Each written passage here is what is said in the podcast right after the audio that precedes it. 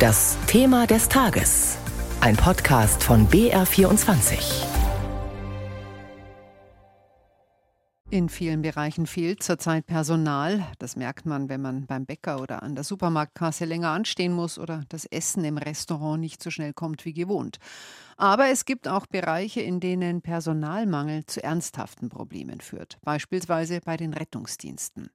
Die Rettungsorganisationen in Bayern geraten dadurch zunehmend unter Druck und sind massiv überlastet. Aber nicht nur wegen des Personalmangels, sondern auch wegen häufiger Fehleinsätze. Viele Notrufe bei der 112 sind nämlich in Wahrheit leichtere Fälle, für die es eigentlich gar keinen Rettungswagen brauchen würde. Das ist unser Thema des Tages heute früh. Lukas Hellbrücke hat einen Münchner Notfallsanitäter einen Tag lang begleitet und auch in der Notfallleitstelle hinter die Kulissen geschaut. Wir wurden jetzt alarmiert in ein Altenheim in München zu einem Kollaps, männlich 91 Jahre alt. Notfallsanitäter Fabian Wolf ist zusammen mit seiner Kollegin auf dem Weg zu einem Einsatz. Mit Blaulicht und Martinshorn bahnt sich der Rettungswagen des Arbeiter-Samariter-Bundes seinen Weg durch den Münchner Feierabendverkehr.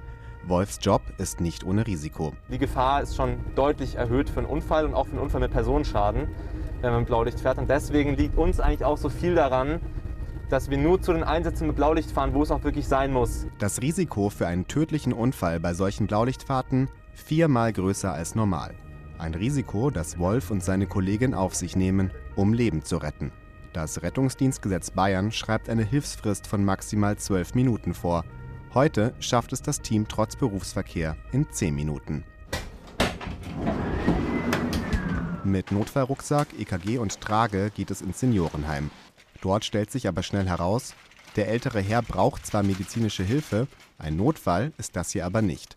Wolf und seine Kollegin fahren ihn trotzdem in ein nahegelegenes Krankenhaus. Das war jetzt ein Patient, der schon medizinische Aufmerksamkeit braucht, der auch Flüssigkeit braucht und zwar auch intravenös. Das war jetzt aber kein akutes Problem. Wir waren eben nicht das insofern richtige Einsatzmittel und in der Zeit kann es sein, dass der Rettungswagen an anderer Stelle fehlt, wo er dringender benötigt wird. Und dieser sogenannte Fehleinsatz ist kein Einzelfall. Im Gegenteil, sagt Fabian Wolf. Es gibt zum Teil auch ganze Wochen, wo wir keinen einzigen Einsatz haben, bei dem wir eigentlich der richtige Ansprechpartner waren. Fabian Wolf und viele seiner Notfallsanitäterkollegen sind frustriert, dass sie mit ihrer umfangreichen medizinischen Ausbildung immer seltener wirklich Leben retten, sondern oft zu Bagatelleinsätzen ausrücken müssen. Das Bayerische Rote Kreuz sorgt mit seinen Fahrzeugen für rund 80 Prozent der Notfallrettung im Freistaat und hat deshalb einen guten Überblick über die Einsatzlage. Auf BR-Anfrage nennt die Hilfsorganisation eine Zahl, die man erstmal kaum glauben mag. Rund 70 Prozent der Einsätze sind nach Einschätzung des BRK Fehleinsätze,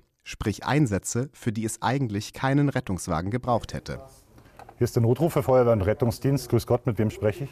Die Notrufe für die Stadt und den Landkreis München gehen in der sogenannten integrierten Leitstelle ein. Rund eine halbe Million Anrufe im Jahr, 1300 pro Tag. Hier nehmen Disponent Tobias Grell und seine Kollegen von der Berufsfeuerwehr München die Anrufe entgegen. Gerade telefoniert er mit einer Person, die Hilfe für einen Kollegen sucht. Was heißt, es geht nicht gut? Wo hat er Schmerzen? Äh, kann der Patient mit mir sprechen oder ist das nicht möglich? Disponent Tobias Grell muss jetzt innerhalb kürzester Zeit herausfinden, wie kann dem Patienten am besten geholfen werden. In diesem Fall lautet seine Entscheidung 54 Jahre Schmerzen im Bauch. Ähm, dann schicke ich Ihnen ein Fahrzeug raus. Wiederhören. Ganz sicher ist er sich aber nicht. Problem war einmal die Barriere, dass ich nicht selbst mit dem Patienten sprechen konnte. Und dann wurde immer wieder gedrängt auf die starken Schmerzen. Das ist bei mir auch angekommen. Ich habe auch erst die Idee gehabt, ich gebe das Richtung KVB oder Hausarzt weiter.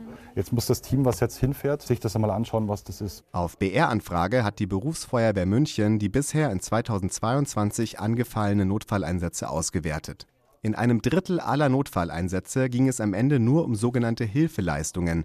Heißt, der Rettungsdienst musste nur beraten oder zum Beispiel nach einem Sturz aufhelfen. Tobias Grell sieht als Grund dafür auch mangelnde Aufklärung. Welche Telefonnummer ist für was da? Oder wann rufe ich wen an? Wann melde ich mich bei wem? Da müsste einfach wahrscheinlich mehr Aufklärung betrieben werden. Der Notruf unter der 112 ist für wirklich lebensbedrohliche Fälle. Zum Beispiel, wenn jemand bewusstlos ist, keine Luft mehr bekommt oder bei schweren Unfällen mit großen Wunden.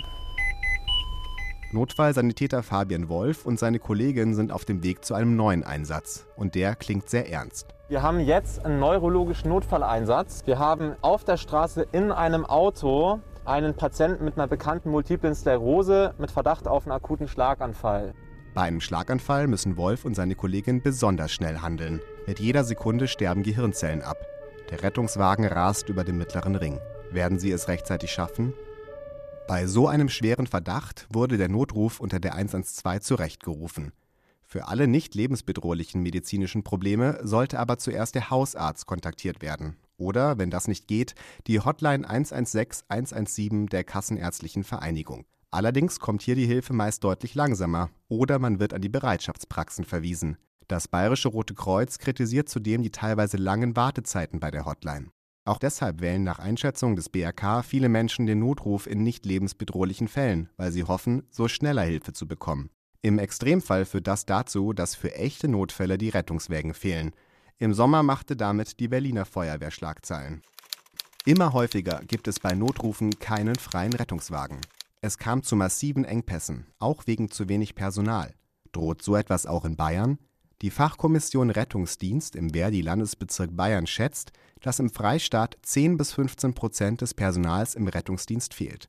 Dies wird nach Einschätzung der Gewerkschaft derzeit noch vom vorhandenen Personal durch Mehrarbeit und Überstunden aufgefangen. Rückfrage bei Tobias Grell in der integrierten Leitstelle München. Hat er immer genügend Rettungswagen zur Verfügung? Es gibt auch Situationen, wo es mal dünn wird, aber dass wir jetzt zu einem Notfall niemanden geschickt haben, das, das gibt es nicht. Die Frau mit dem Verdacht auf Schlaganfall hat Glück. Schon acht Minuten nach dem Notruf untersucht Notfallsanitäter Fabian Wolf die Patientin. Ich schau mal kurz auf die Lunge. Gell? Sie schnaufen einmal tief ein und aus, bitte. Sie haben eine gute Sauerstoffsättigung. Trotzdem hat die Frau deutliche Symptome eines Schlaganfalls. Sie braucht dringend Hilfe in einem Krankenhaus mit spezieller Schlaganfallstation. Das Problem? Keine der Münchner Kliniken hat dafür in dieser Nacht noch ein freies Bett. Deshalb fahren Wolf und seine Kollegin die Patientin jetzt ins 30 Minuten entfernte Haar. Weil sie der Einsatz kurz vor ihrem eigentlichen Schichtende erreichte, müssen die beiden heute Überstunden schieben, wie so oft. Statt um 22 Uhr übergeben sie ihren Rettungswagen erst kurz nach Mitternacht an ihre Kollegen, nach fünf Einsätzen in zehn Stunden ohne richtige Pause. In einer aktuellen Umfrage der Gewerkschaft Verdi sagt mehr als ein Drittel der befragten Rettungsdienstmitarbeiter, dass sie ihren Job sofort wechseln würden, wenn sie dazu die Chance hätten.